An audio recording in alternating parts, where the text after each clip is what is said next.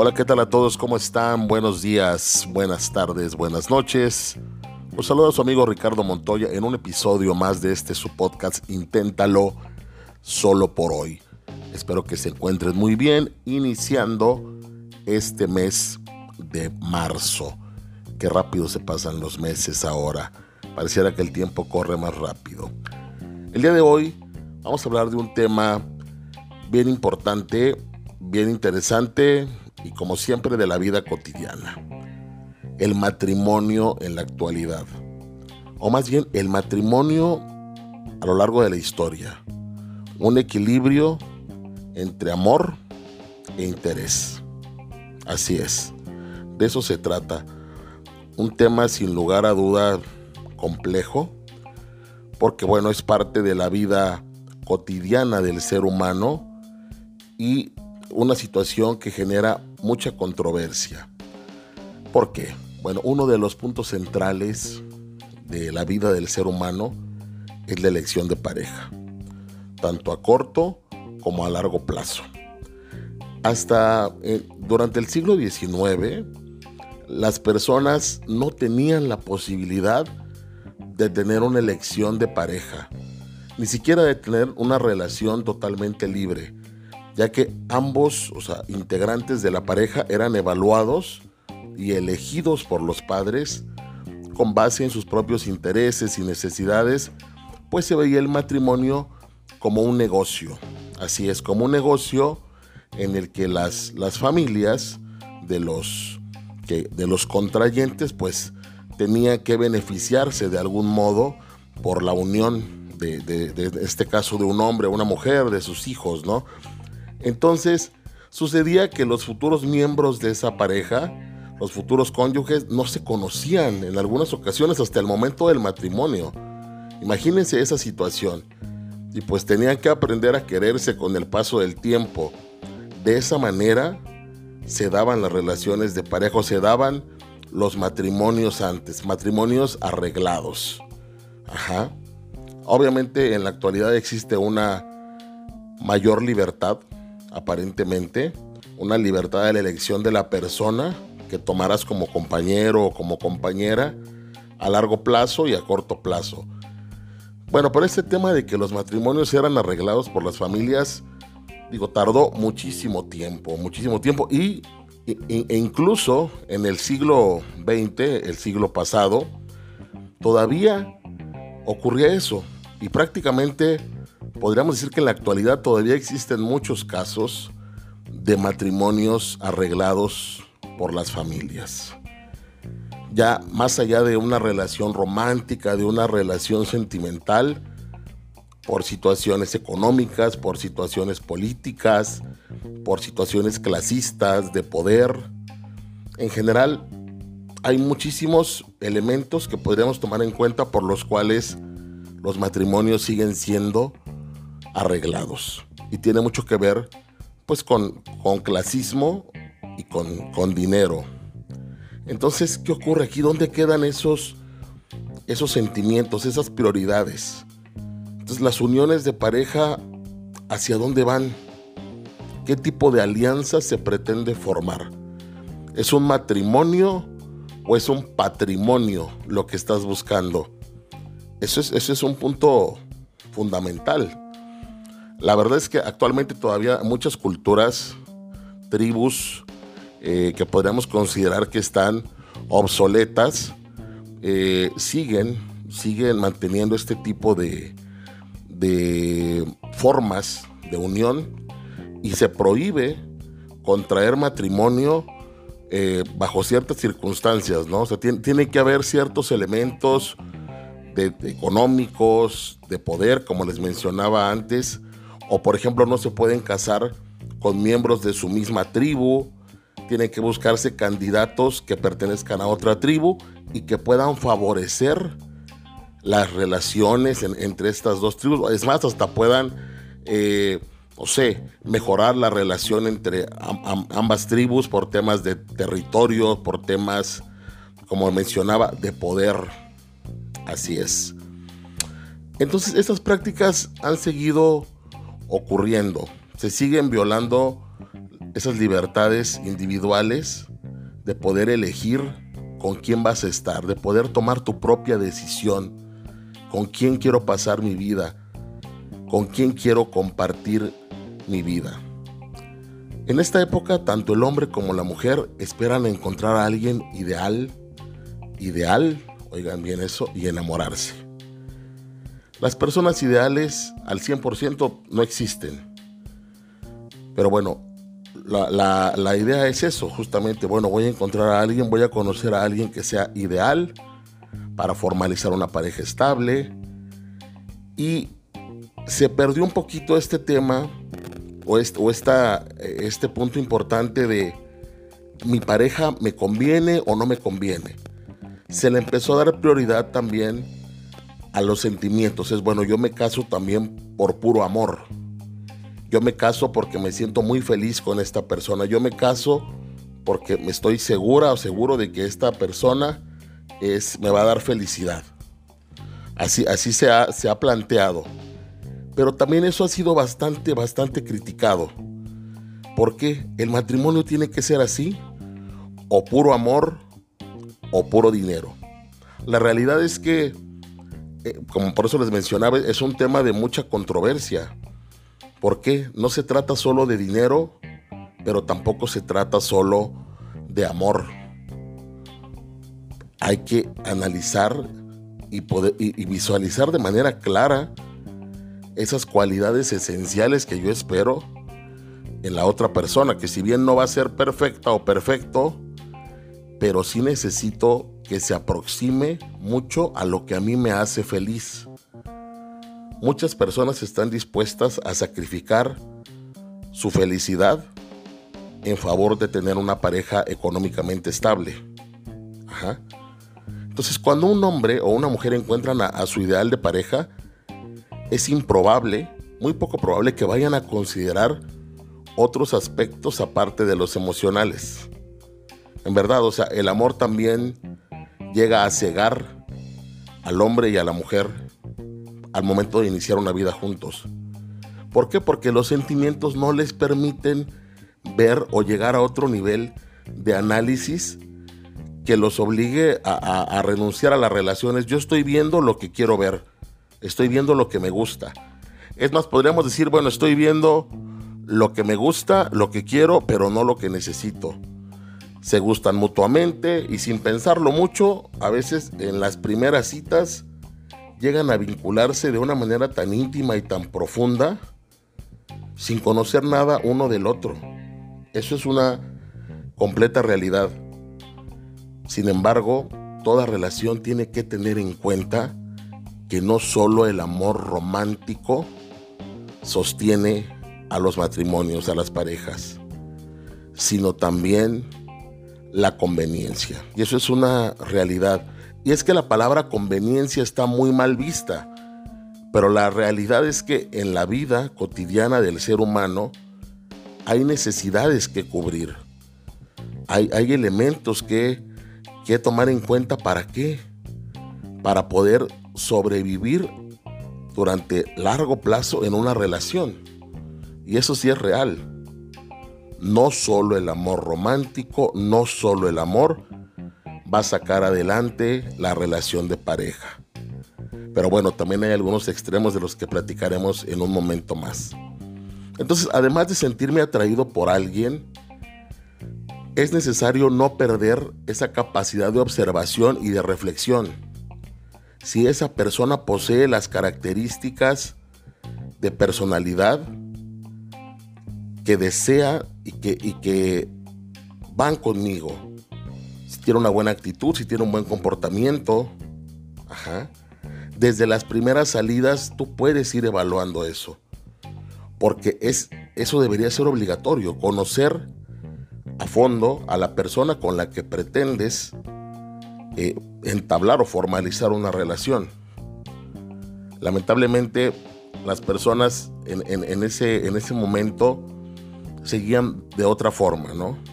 Entonces, apreciamos solamente como el cascarón de lo que estamos viendo. Hay algunas cualidades que sí se pueden apreciar desde el momento en el que uno conoce a las personas. pero hay otras que no. La honestidad, la responsabilidad, la fidelidad, la sinceridad, si la persona es trabajadora, si quiere ser productiva, si tiene valores, si tiene ética, si tiene moral, si tiene buen carácter, si es una persona respetuosa, si es una persona educada, si es una persona amable, si es una persona atenta, si tienen intereses en común, si tienen proyectos que puedan eh, lograr en común, cómo reaccionan cuando se disgustan, cómo es su carácter, cómo es su temperamento. Son cosas que se van notando y que se van aprendiendo con el paso del tiempo. Entonces, eh, por eso se requiere ser muy objetivo en este, en este tema. Y repito lo que dije hace un momento. No todo lo sostiene el amor. Porque todos los elementos que acabo de mencionar ahorita pueden ir en contra del amor. Un mal carácter, el que una persona se afloja, el que una persona no tenga ética, el que una persona no tenga valores, el que no haya proyectos en común. Por eso es tan importante ser objetivos y entender que se requiere un equilibrio. A veces, con ver cómo un hombre maneja su auto, puedes llegar a conocer bastante de cómo es esa persona al ver cómo pelea con otros, al, ver cómo rebasa, al ver su actitud al manejar. Si son personas temperamentales, si son personas agresivas. Pueden ser personas que para ti sean irresistibles, pero también son personas arrogantes, pueden ser impacientes, irritables, violentas. Por ejemplo, si una persona se pone violenta o se pone de mal humor cuando le contradices. Entonces ahí es donde tú tienes que ver por tu seguridad y analizar, ¿esta es la persona con la que quiero estar?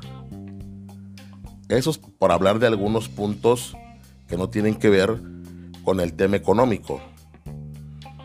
Hay personas que, por ejemplo, son muy egoístas, son muy intolerantes, son muy autoritarias, son dominantes que están acostumbradas a hacer siempre lo que quieren. ¿Por qué? Porque tienen un poder de seducción, tanto hombres como mujeres, y no toman en cuenta a los demás. Entonces, la elección de pareja tiene que ser por amor, pero también por cierta conveniencia. Y por conveniencia no me refiero solamente al tema del dinero. ¿Qué me conviene más? ¿Qué necesito? Porque entonces si voy a estar ignorando todas las señales negativas y me voy a enfocar solamente en las señales positivas para vincularme afectivamente a otra persona, pues me voy a estar aferrando a una ilusión, a una idealización y corro el riesgo de caer en, una, en un autoengaño, en mentirme y que a largo plazo eso va a traer consecuencias bastante duras y difíciles de sobrellevar. Volvemos al punto, la elección de pareja tiene que ser por amor y por conveniencia. Así se llama, así se llama este episodio. ¿Ustedes qué piensan? Algo bien pensado justamente. Así tiene que ser. Una elección bien pensada. Confianza, honestidad, sinceridad, respeto, sencillez, empatía, bondad, ganas de trabajar, ganas de salir adelante. El amor bonito incluye muchas cosas. No solamente el gusto y el sentimiento de, ah, estoy enamorado, estoy enamorada. Ahora aquí el punto importante. No te cases con alguien que sea más pobre que tú. Se maneja muchísimo y encontramos muchos artículos que hablan de eso. Y ha sido parte también de la crianza de, muchas generaciones. No te cases con alguien más pobre que tú. ¿Por qué? Porque a lo mejor una pareja estable te va a ayudar en buen modo a satisfacer muchas más necesidades sobre todo hablando de económicas y sobre todo hablando de necesidades contemporáneas también. Pero entonces, ¿el matrimonio moderno qué es? ¿Es una em, inversión económica? El amor y el matrimonio van juntos. El lado romántico del amor es necesario. Porque el matrimonio no sirve para nada sin él. Y por otra parte, sí la parte económica, el elemento económico, el factor dinero. ¿Por qué? Porque aunque no lo querramos ver así, tenemos que cubrir necesidades. Así es. Algunos dirán, bueno, el matrimonio ha perdido mucho romanticismo, este romanticismo idealista que lo envolvía y se vuelve a considerar como una unión por conveniencia. No es tanto así, yo creo que tendría que ser visto como una unión objetiva, sin llegar a los extremos, que es justamente el punto que quiero abordar en este episodio. El matrimonio sí ha vuelto a tomar en consideración la parte de qué tan conveniente es para mí estar con una determinada persona. ¿Qué tanto me sirve este matrimonio? ¿Qué tanto me ayuda? En todos los aspectos porque a final de cuentas también en, la vida, en el mundo, existen necesidades eh, fisiológicas, de pertenencia, necesidades de todo tipo que hay que cubrir y casi todas tienen que ver con ser productivo, con ganar dinero.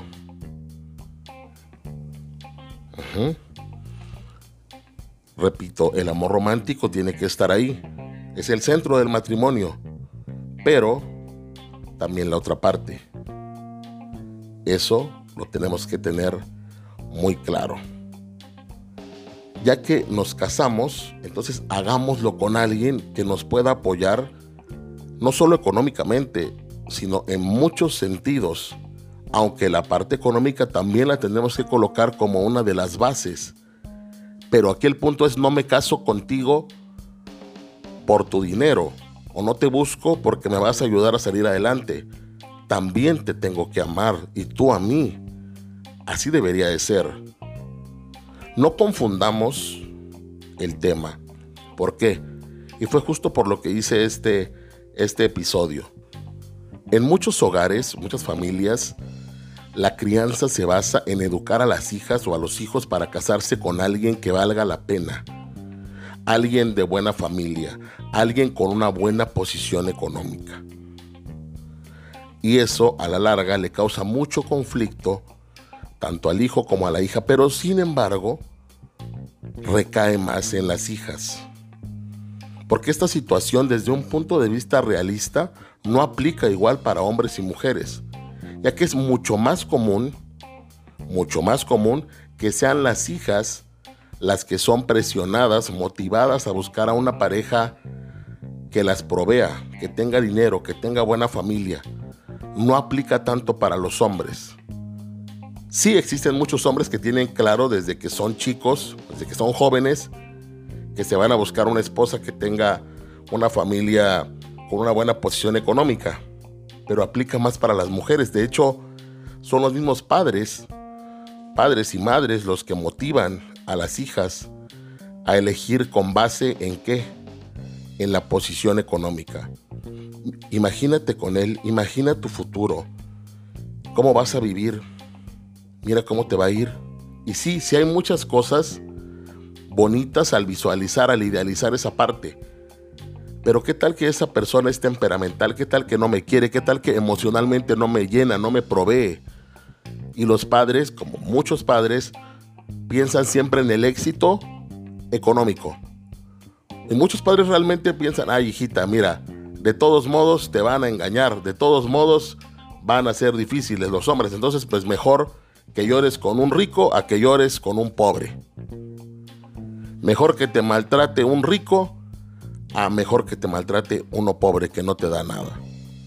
Y a lo mejor al escuchar esto muchas señoras dirán, pues sí es cierto, y lo digo porque actualmente he conocido chicas de 25, de 30 años que siguen esperando ese ideal de pareja con el que aunque no son completamente felices, que emocionalmente no las llena, que las estresa, que las hace sentir poco queridas, que las hace sentir poco valoradas, pero visualizan un futuro exitoso, visualizan un futuro eh, económicamente estable con esa persona y ahí se quieren quedar. Y los padres motivan a eso. Muchas, yo he escuchado a muchas señoras decir, bueno, lo que pasa es que, por ejemplo, al esposo rico se le perdona la infidelidad, pues porque pues, tienes tu carro, tu casa y todo, ¿no? Pues le perdonas. Pero al pobre no, ¿verdad? Pues aparte de pobre te engaña, pues mejor déjalo, ¿no? En cambio al rico, perdónalo. Entonces aquí estamos hablando de un extremo y de un tema bastante feo, ¿no? Pero real. Real. Y repito, esta presión no aplica igual o en la misma proporción para hombres que para mujeres. Porque ¿qué pasa? Hijita, con un hombre con dinero vas a estar protegida y tranquila. Y si esto suena muy machista, porque sí, sí es bastante machista.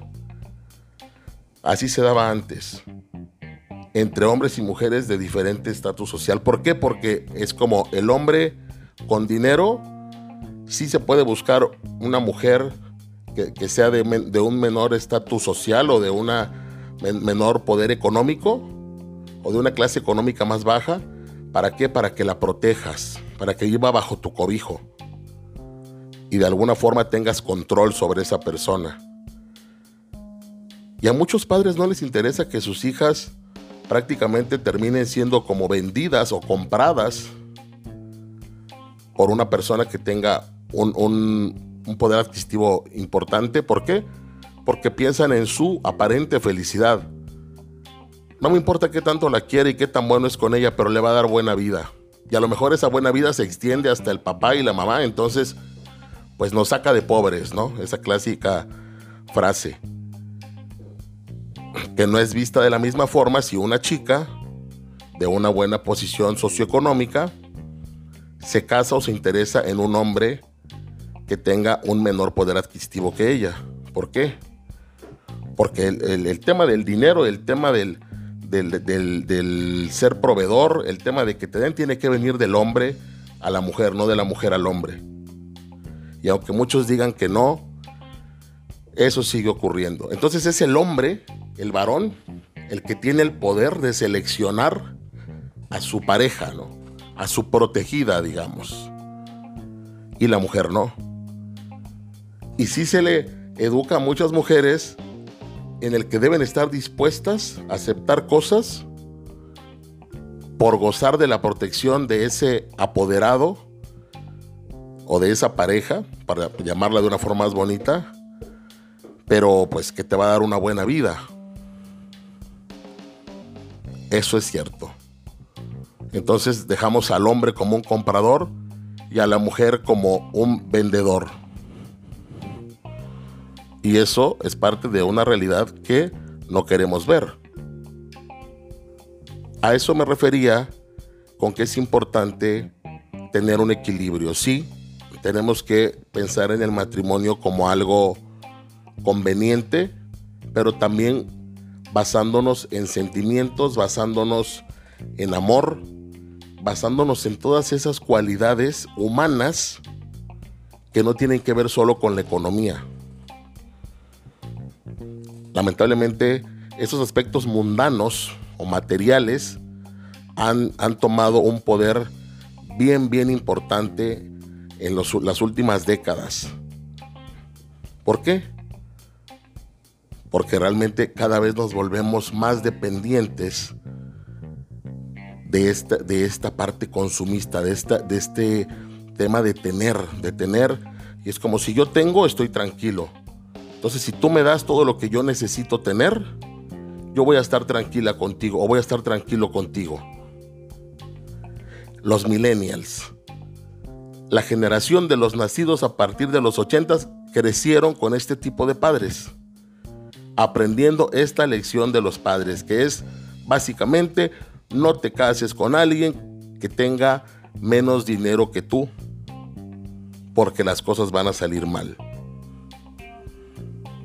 Eso es real. Y no es una cuestión de clasismo. Lo dicen aparentemente porque es algo más práctico. Porque eso te da un futuro más claro, con menos incertidumbre, a que las dos partes como que inicien en la misma en las mismas condiciones y trabajen juntos por lograr sus objetivos. Pero no. Hay parejas que tratan de hacerlo así, pero son los mismos padres. De hecho, cuando en ocasiones la mujer o el hombre tienen que elegir entre parejas, si pueden elegir entre una con mayor dinero y, una con, con menor dinero, pues dicen, no, pues mejor quédate con la que vas a estar más tranquilo, por lo que les mencionaba hace un rato, ¿no? Más vale llorar en tu mansión que llorar en tu casita pobre. Así ocurre. Estas dinámicas de intercambio de, bienes físicos siguen siendo un tema de controversia frecuente. Entonces, ¿dónde queda el amor? ¿Dónde queda el sentimiento que debe unir a las parejas? repito, hay que ser objetivos. No te vas a casar con un flojo, no te vas a casar con un delincuente, no te vas a casar con un violento, con un golpeador, no te vas a casar con alguien que no quiere seguir estudiando, con alguien que se nota leguas que no tiene futuro, no te vas a casar con alguien que tiene problemas de adicciones, vicios. Ahí lo tienes claro, ahí sí se entiende. También eso sería un matrimonio por conveniencia. ¿Por qué? porque esa persona no me conviene. Tenemos que entender el sentido de conveniencia así. Porque se entiende como conveniencia es quiero dinero. No, conveniencia tiene que ver con qué me conviene y qué no me conviene. Por eso el término Sugar Daddy ha crecido tanto en los últimos años. ¿Por qué? estás buscando lo que te conviene, ahí sí está mal, mal empleado. No, no estoy buscando lo que me conviene, estoy buscando dinero. Buscar dinero no es lo mismo que buscar lo que me conviene. Eso hay que tenerlo clarísimo, señores. Buscar dinero en una persona, en una relación, no es lo mismo que buscar lo que me conviene. Pero para muchas personas Resulta inocente, tonto pensar que actualmente existe un matrimonio altruista, un matrimonio motivado solo por el amor, en el que no hay otra clase de intercambios. Y es cierto, no solo el amor motiva los matrimonios, es más, no solo el amor motiva al amor, hay otros elementos, pero que quede bien claro acá que la conveniencia no tiene que ver solo con dinero, sino con lo que le conviene a mi vida, con la objetividad. Sí tengo que ser interesado, interesado en que la otra persona, como mencioné, sea trabajadora, sea una persona que quiera salir adelante, que quiera mejorar, sea una persona que quiera vivir bonito, pero también que me respete, pero también que me quiera. Ajá. No necesariamente tiene que ser una persona con muchísimo dinero. También hay que ver los valores, la ética, la educación, las costumbres, los hábitos. Eso es lo que realmente debemos valorar en una relación amorosa. Ese es el intercambio. Ese es el verdadero intercambio en una relación. Entonces el matrimonio sí tiene que ser por amor y también por interés, también por conveniencia. Pero le quitemos a la conveniencia eh, eh, eh, este tema que solo es dinero, es todo lo que me conviene.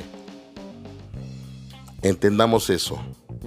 Sí, toda relación tiene que ver, todo, todos los miembros de, integrantes de una pareja, miembros de una pareja, tienen que ver por sus intereses, tienen que ver qué hay del otro lado, qué me pueden dar y qué puedo dar yo también.